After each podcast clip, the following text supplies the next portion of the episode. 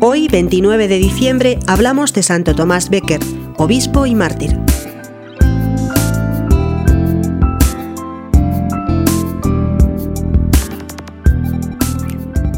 Santo Tomás Becker nació en Londres el año 1118.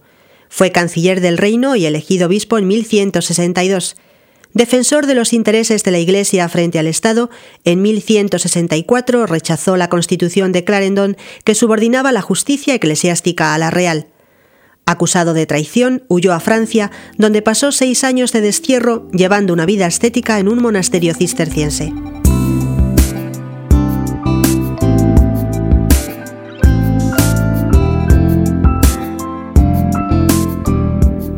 Restablecida con el rey una paz formal, gracias a los consejos de moderación del Papa Alejandro III, con quien se encontró, Tomás pudo regresar a su país y fue recibido triunfalmente por los fieles, a quienes él saludó con estas palabras He regresado para morir entre vosotros.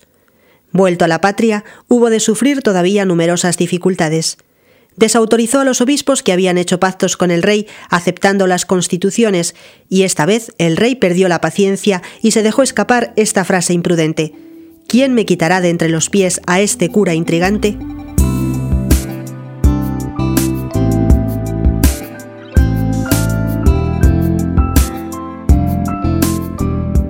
Hubo quien se encargó de eso. Cuatro caballeros armados salieron en busca de Tomás. Se le avisó al arzobispo, pero él permaneció en su puesto. Decía, el miedo a la muerte no puede hacernos perder de vista la justicia. Recibió a los sicarios del rey en la catedral, revestido con los ornamentos sagrados.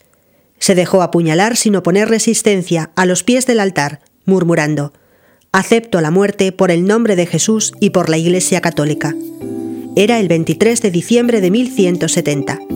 Tres años después, el Papa Alejandro III lo inscribió en la lista de los santos.